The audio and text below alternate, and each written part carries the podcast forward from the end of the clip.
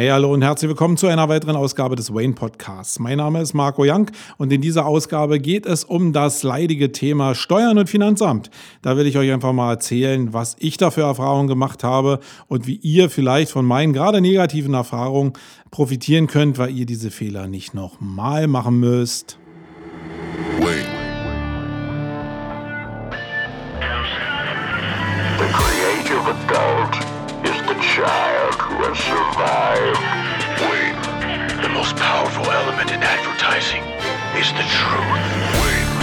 The best way to predict the future is to create it. In our factory, we make lipstick.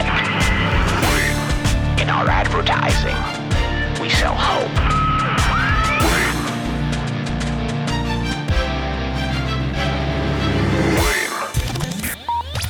Was sonst? Ja, so, jetzt will ich erstmal ein bisschen Spreu von Weizen trennen jetzt hier in diesem Podcast, weil wenn du deine Finanzen und alles, was mit dem Finanzamt zu tun hat und alles, was mit dem Steuerberater zu tun hat und wenn du ein Controlling in deiner Firma hast und alles läuft sauber, wenn du das alles hast und bist trotzdem jetzt hier in diesem Podcast gelandet, dann schalt einfach ab, weil dann ist dieser Podcast nichts für dich. Ähm, es ist für alle Leute gedacht, die eigentlich gerade gegründet haben, die als Freelancer irgendwie vielleicht seit zwei, drei Jahren schon so rumdümpeln und vielleicht äh, auch der Meinung sind, dass sie vielleicht ein paar Schrittfehler machen oder für Leute, die ja ihre Finanzen mehr oder weniger so im Griff haben oder die ein gespaltenes Verhältnis zum ähm, Finanzamt haben, wobei dann passt das wieder für alle, äh, weil das werden irgendwie alle haben. Ähm, aber nur dann ist es für dich geeignet. Ähm, wie gesagt, wenn du alles im Griff hast, dann brauchst du ja überhaupt nicht dir die Zeit äh, opfern. Dann ist hier nichts für dich dabei, außer vielleicht meine persönliche Geschichte, mein Fiasko mit dem, mit dem Finanzamt in einer bestimmten Phase meines Lebens. Also grundsätzlich erstmal, wer zahlt denn überhaupt gerne Steuern? Ich glaube, das ist gar keiner, wenn man erstmal von der Basis angeht. Jetzt werden natürlich manche sagen, natürlich zahle ich gerne Steuern, weil das äh, zahlt auf die Gesellschaft ein und ich lebe hier im Frieden. Ja, das ist cool, aber ich glaube, von der Grundintention können wir so ehrlich sein, können wir uns darauf einigen, keiner zahlt gerne Steuern von dem, was er sich hart erarbeitet hat, würde am liebsten alles bei sich behalten. Klar, in der zweiten Instanz kommt dann genau das Subjektive dazu, dass man natürlich im Frieden lebt, dass man in einer Gesellschaft lebt, die eigentlich ganz gut funktioniert, wo man eigentlich stolz drauf sein kann und das finanziert man ja mit seinen Steuern auch den sozialen Frieden, alles, was wir uns hier erarbeitet haben, geht über Steuern. Deswegen geht das auch grundsätzlich okay, dass man Steuern zahlt. Alles andere, wie Steuern eingesetzt werden, ja, da kann man sich drüber streiten, aber das wird man auch nie bereinigen können. Grundsätzlich muss man, wenn man Geld verdient, auch wenn man mehr Geld verdient, Steuern zahlen. Und das ist okay so, auch wenn man es nicht will, aber es ist okay. Da kann man sich erstmal grundsätzlich hoffentlich zumindest darauf einigen. Man muss nicht seine Kohle irgendwie ins Steuerparadies schleppen. Warum auch? Ähm, ich glaube, das ist eher eine peinliche Aktion. Ähm, ja, das aber nur am Rande. So, ich will euch mal kurz erklären, wie meine Erfahrung mit dem Finanzamt war. Und daraus ergibt sich vielleicht auch ziemlich schnell, was ich für eine Meinung, für eine, für eine Meinung über das Finanzamt und über Steuern habe, weil die haben sich so über die Jahre gedreht. Ich will euch mal meine Historie sagen. Ich war ja mal Polizist, habe 1998 nebenberuflich angefangen, ein Unternehmen aufzubauen. Erstmal mit kompatiblem Druckerzubehör. Da habe ich sehr viele kleine Einzelposten verkauft. Das ging noch relativ gut, was die Steuer anbelangt. Komischerweise habe ich es da ganz gut in den Griff gekriegt was dann irgendwie dazu geführt hat, dass ich meinen äh, Online-Shop verkauft habe und dann mich völlig in 2002, 2003, 2004 und die folgenden Jahre dem Thema Suchmaschinenoptimierung gewidmet habe. War erst eine One-Man-Show, äh, bin dann gewachsen und bin dann zur Agentur geworden. Aber gerade kritisch in dem Bereich, und da soll es jetzt drum gehen, waren die Jahre so 2004 bis 2007, acht, sage ich jetzt mal. Also vor gut zehn Jahren, für mich schon ellenlange her, aber sehr, sehr präsent und sehr, sehr prägend für mein Leben als Selbstständiger. Also, was ist da passiert? Ich habe in der Phase angefangen, Geld zu verdienen. Und zwar deutlich mehr Geld zu verdienen als das, was ich bei der Polizei verdient habe. Und habe dann immer natürlich noch gedacht, ich kann das alles selber wuppen. Hatte weniger Posten, als ich es eigentlich hatte ähm, mit, dem, mit den kompatiblen Druckerzubehör. Da möge man ja denken, dass man da durch den vielen Umsatz und die vielen Einzelrechnungen natürlich viel mehr Probleme hat. Das war aber in dem Fall nicht so, sondern ich habe irgendwie gedacht, ich kann gerade durch die wenigen Posten meine äh, Umsatzsteuererklärung und meine, meine Einkommensteuererklärung selber machen weil es ja so wenig war und weil ich ja gedacht habe, ich habe so viel Ahnung von äh, Buchhaltung mir angeeignet, dass ich das hingekriegt habe, hatte aber mit steigendem Umsatz immer das Gefühl, dass so richtig sicher war ich in den ganzen Sachen auch nicht. Also wo jetzt konkret dann welche Posten auf welches Konto gebucht werden müssen und ob die dann umsatzsteuerrelevant sind und wie ich die Umsatzsteuer abführen musste und welche Sonderformen es da gibt, da war ich schon ziemlich ah, unsicher, würde ich jetzt mal sagen. Ähm, in der Übergangsphase war es natürlich auch noch so, dass die Umsätze jetzt nicht so groß waren, dass ich jetzt monatlich veranschlagt wurde, sondern dass ich jährlich veranschlagt wurde. Und das führt natürlich dazu, dass du das ein Jahr lang nicht so richtig auf dem Schirm hast, was mit Umsatzsteuer und mit Einkommensteuer äh, da draußen abläuft. Das heißt, ich musste ja eigentlich erst, als ich ähm, immer noch ein Jahr zusätzlich hatte mit der Einkommensteuererklärung, hatte ich ja zwei Jahre Zeit, ähm, eigentlich meine Umsatzsteuererklärung zu machen.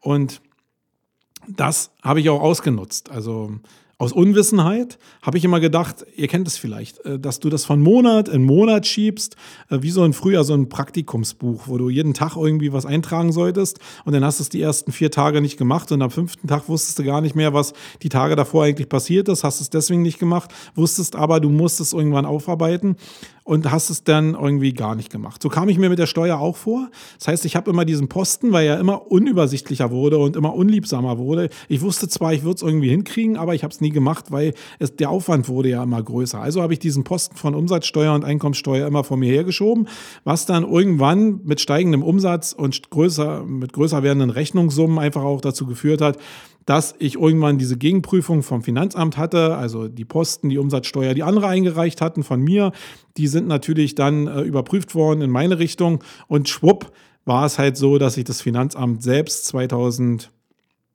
sechs, glaube ich, äh, sieben oder sieben am Wickel hatte. Das heißt, es gab eine Anzeige wegen Steuerhinterziehung, weil ich meine Umsatzsteuer- und Einkommensteuererklärung nicht eingereicht hatte und die jetzt davon ausgegangen sind, dass ich irgendwas hinterziehen wollte. Die konnten natürlich, muss man ja ehrlicherweise sagen, nicht wissen, dass ich ähm, einfach nur überfordert war, sondern die wussten nur, hey, uns fehlt ein bisschen Cash und der hat die äh, Kohle, die uns eigentlich gehört.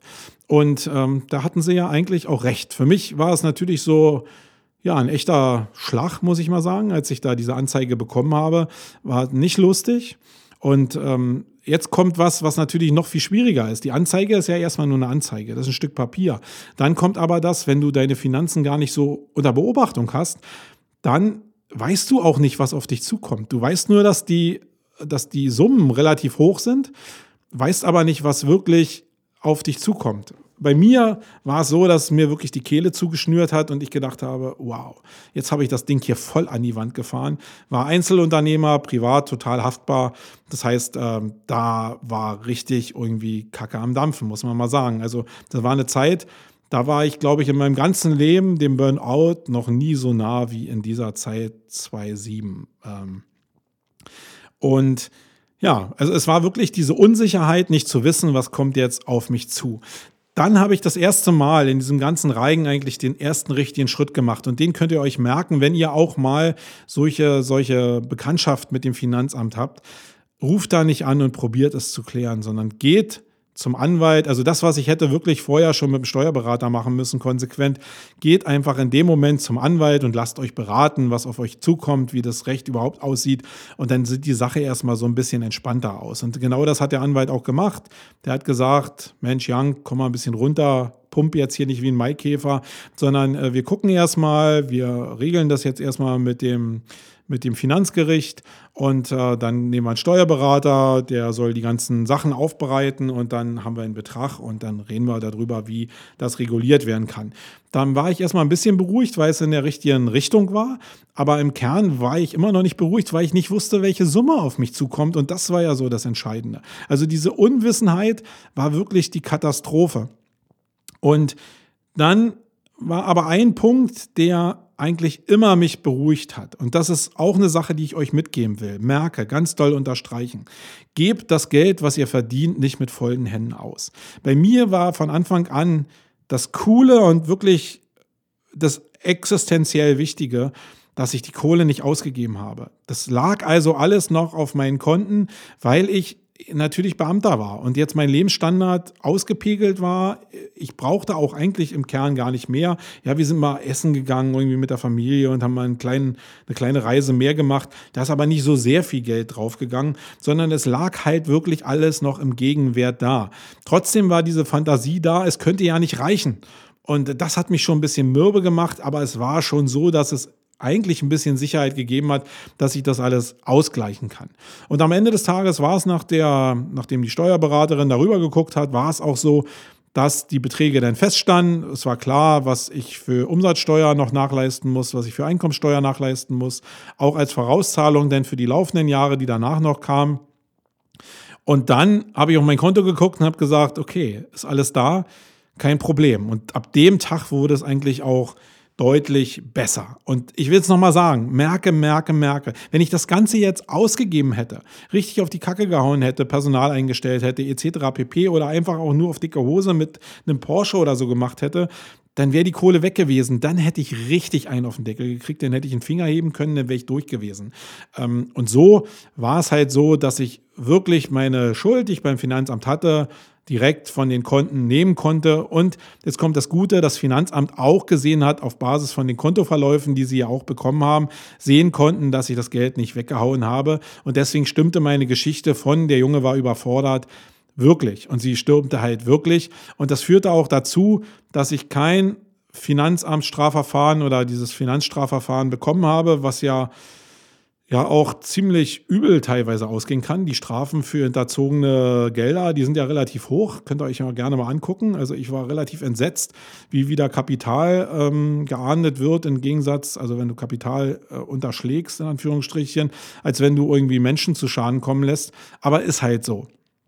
Und ähm, ja, äh, in meinem Fall war es so, dass mein ähm, Anwalt sich mit dem Finanzgericht geeinigt hat und ich zu einer außergerichtlichen Geldzahlung verpflichtet worden bin in einem hohen fünfstelligen Bereich, äh, was auch wehgetan hat, aber was auch vorhanden war. Also es waren ja nicht nur die Umsatzsteuern da, sondern es waren auch die Gewinne da und deswegen ging das alles. Aber ich kann euch sagen, diese Phase ähm, wo der Ungewissheit, die war echt die Hölle. Und die will ich euch echt ersparen.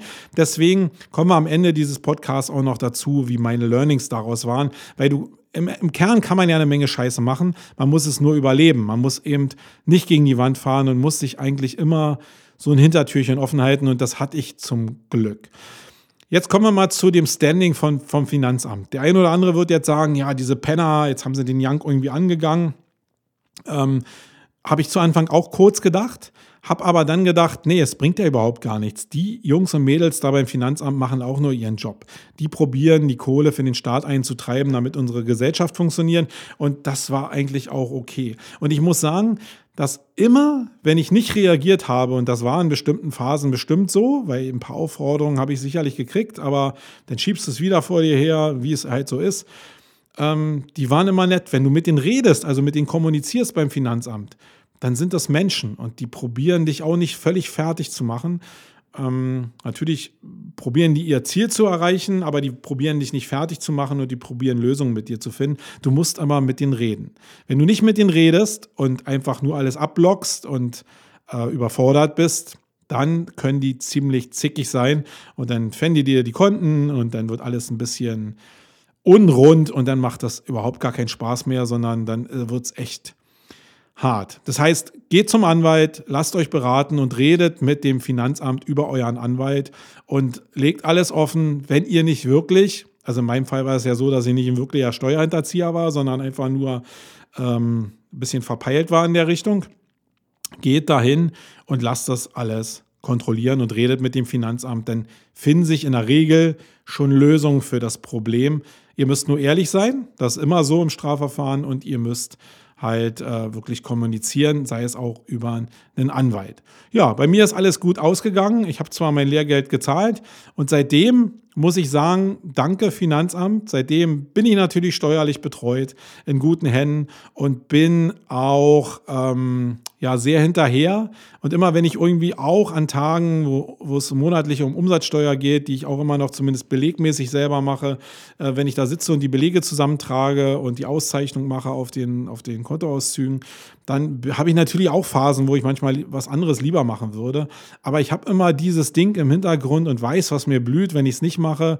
Habe natürlich mittlerweile auch eine Steuerberaterin, die mich dann mahnt. Aber im Kern ist es so, dass ich den eigenen Antrieb habe, weil ich es weghaben will, weil es einfach dazugehört. Und ich glaube, das ist wichtig, diese Evolutionsstufe zu erreichen, dass Steuer jetzt nicht total scheiße ist, sondern gemacht werden muss, dazugehört. Und die Anteile könnt ihr selbst entscheiden die ihr halt weggibt oder die ihr selbst machen könnt. Ich fahre jetzt ganz gut damit, meine Belege und die Auszeichnung in den Kontoauszügen noch selbst zu machen und es erst dann der Steuerberaterin zu geben. Wenn ihr aber alles da abgeben wollt, dann ist es eine, eine reine Finanzsache. Also was mich auch natürlich davon abgehalten hat zu Anfang, war natürlich, dass ich immer gedacht habe, ich kann selbst sparen, das Geld mir für den Steuerberater sparen, weil das kann ich auch selber machen. Und im Kern ist Pustekuchen. Ich bin halt kein Fachmann in dem Thema, das heißt die Sicherheit äh, kann ich nicht haben, ich habe am falschen Ende gespart. Das ist halt, das Geld war da und da war ich halt ein bisschen zu schottisch, habe auf der falschen Seite gespart. Einfach muss ich jetzt ähm, gnadenlos mir eingestehen, aber war ein Learning, was ich überlebt habe. Und die coolsten Learning sind ja die, die du gerade so überlebt hast, die also richtig wehgetan haben, weil den Fehler ähm, machst du nicht nochmal, wenn du das halt überlebst in Form von Insolvenz, ja oder nein. Und seitdem ist es wirklich super und ähm, ich habe es ganz gut im Griff. Höre allerdings von vielen anderen, die jetzt gerade gegründet haben oder die selbst Freelancer sind, genau diese Dinger laufen da auch, also da laufen sehr viele Leute, die ich kenne, genau auf diese Wand zu. Und ähm, ganz viel in dem Bereich YouTube leider, weil da Leute auch ganz schnell ganz viel Geld verdient haben und genau das auch aus den Augen verloren haben. Da sind sehr viele Leute mit bei, die auch keine Steuerberater haben, wo ich jetzt natürlich, weil ich es jetzt besser weiß, natürlich auch sülze und wo ich sie ermahne, aber ja, manchmal hören die genauso wenig auf mich, wie ich damals auch auf andere gehört habe. Und das ist, liegt vielleicht in der Natur der Sache, ist aber wirklich äußerst wichtig, kann ich euch nur raten, dass ähm, wirklich zu machen und da nicht am falschen Ende zu sparen. So, jetzt mal drei Learnings zusammengefasst aus dieser Geschichte, die ich euch jetzt hier mitteilen wollte, die ich ja zum Glück überlebt habe und ähm, ja, danach super gewachsen bin mit dieser Sicherheit. Drei Learnings. Ihr wollt ja immer so drei Punkte haben, die wichtig sind. Red dir ein, dass das Finanzamt dein Freund ist. Jetzt werden viele sagen, Puh, nee, Finanzamt, ich hasse die. Ich hasse die. Ich habe nur Ärger mit denen gehabt. Ja, äh, es ist sachbearbeiterabhängig und ich habe jetzt ein paar Leute gesprochen, die in Berlin zum Beispiel äh, beim Finanzamt ganz üble Probleme hatten. Ich hatte jetzt selbst das Problem damals mit Brandenburg. Da sind die Leute sowieso ein bisschen entspannter. Aber egal, was dir gegenüber sitzt, Probier dir einzureden, dass das Finanzamt dein Freund ist und dass das ein Typ ist, der dich nicht fertig machen will. Das macht es nicht dem leichter, sondern es macht es dir leichter. Ähm, weil du einfach auf der anderen Seite einen Gesprächspartner hast, den du vielleicht positiv erstmal aufladen kannst. Das heißt, wenn du auch auf den Finanzbeamten zugehst oder auf deinen Steuerberater zugehst, auch nicht mit dem, ah, schon wieder muss ich jetzt bei dir sein und die Scheiße machen, sondern mit dem ein gutes Verhältnis hast, oder mit dem, mit dem Finanzbeamten auch reden kannst, weil du da mal anrufen kannst und einfach nett sein kannst, dann hast du grundsätzlich diese Reflexion von Emotionen ist da auch angebracht. Das heißt, probier dir einzureden, dass das Finanzamt dein Freund ist und dass Steuern zahlen dazugehört, dass das alles okay ist. Zweite Sache, probier es nicht alleine zu machen. Ich glaube, das war der größte Fehler, den ich gemacht habe, mir immer einzureden, ich könnte das Geld sparen und könnte es alleine machen. Ähm, das ist nicht so. Wenn ihr das nicht gelernt habt, klar, wenn ihr irgendwie mal in der ersten Ausbildung jetzt hier Steuerberatergehilfe war, wart oder so und euch dann selbstständig gemacht habt und ihr seid jetzt nur zu faul und könnt es eigentlich, dann ist es vielleicht was anderes, aber im Kern werden die Leute ja äh, irgendwas studiert haben oder irgendeine Ausbildung haben, sich dann selbstständig machen und keine Ahnung davon haben. Das heißt, nehmt euch sofort einen Steuerberater. Das ist ein Basisinvest und ihr müsst auf diesen Beinen sicher sein, sonst haut euch alles weg und nutzt diese äh, Empfehlung von mir auch, das wirklich zu machen, wenn ihr euch jetzt ertappt fühlt und jetzt denkt, ihr macht alles noch selber. Ihr könnt natürlich auch ein bisschen Steuern sparen, weil die euch ein paar Hilfen geben können, wo ihr noch ein bisschen was absetzen könnt. Aber im Kern geht es einfach nur darum, eine Sicherheit zu haben, ähm, dass du das alles richtig machst.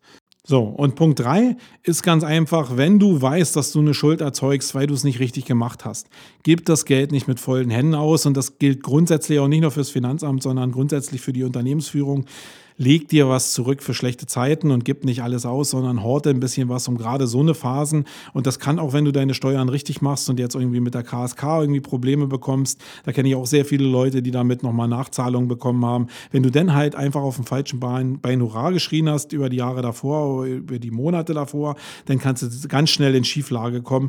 Das heißt, gib nicht alles mit vollen Händen aus, sondern behalt was auf den Konten, sodass du immer sicher sein kannst, dass du bestimmte Sachen, die rechts und links kommen, auch bedienst bedienen kannst. Das ist ähnlich, als wenn du ein Haus hast oder eine Eigentumswohnung hast und irgendwas geht jetzt kaputt und du musst dir das leisten. Wenn du die Kohle nicht hast, ist es immer scheiße. Wenn du die Kohle aber da schon zu liegen hast, dann kannst du immer reagieren und fährst nicht völlig gegen die Wand. So, das war die Reduktion auf drei Teile. Wenn ihr jetzt einfach nur die Geschichte gehört habt, dann werdet ihr vielleicht sagen, oh, der Young war ja ziemlich bekloppt. Ähm, mag so sein, aber man lernt aus vielen Sachen und viele Leute erzählen ja ihre Schandtaten nicht. Ich mache es jetzt hier mal. Wenn ihr euch selbst ertappt gefühlt habt, dann könnt ihr gerne, wenn ihr ein bisschen zumindest mal einen Blick ähm, extern auf eure Sachen haben wollt und ihr fühlt euch jetzt ertappt und ihr seid in der Situation, euch gerne äh, per Personal Message bei mir melden und dann probiere ich zumindest da noch euch persönlich so ein bisschen zu helfen, weil ich um die Situation Situation weiß. Und deswegen mache ich das auch völlig als Giveaway. Wenn ihr da Probleme habt, meldet euch bei mir. So, das war's in dieser Ausgabe. Ein bisschen zu Steuern und Finanzen und meine Geschichte dazu. Ich bin raus. Wir hören uns am Mittwoch wieder. Euer Marco. Ciao. Wait. The creative adult is the child who has survived. Wait. The most powerful element in advertising is the truth. The best way to predict the future is to create it. In our factory, we make lipstick. In our advertising, we sell hope.